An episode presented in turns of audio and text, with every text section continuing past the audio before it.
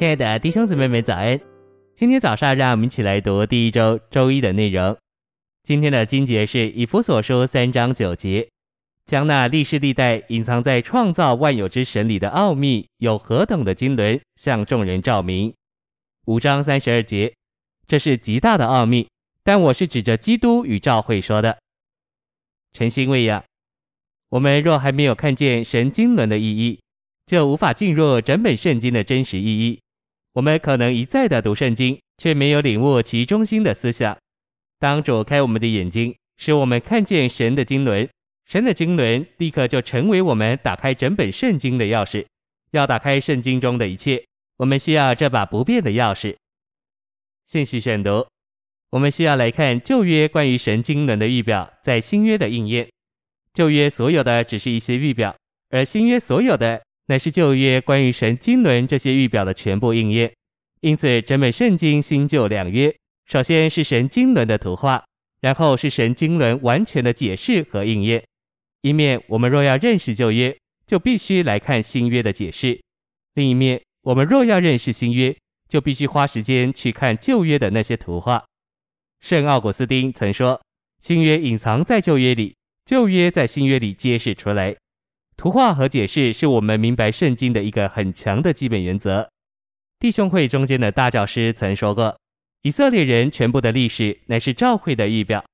弟兄会的教训很着重地说，以色列人被掳到巴比伦是预表教会被掳到天主教。主耶稣称罗马天主教为耶洗别，也称天主教为奥秘的大巴比伦。弟兄会看见以色列人的被掳是预表教会的被掳。并看见以色列人的归回是预表教会的恢复，这恢复是从路德开始。虽然弟兄会看见这一点，但他们没有看见旧约列王的历史是神经纶的预表。他们甚至没有用这样的字眼，他们用别的词“神的计划”或“神的定旨”代替“神的经纶”。经纶一词的英文是 economy，乃是希腊字 oikonomia 的英语化。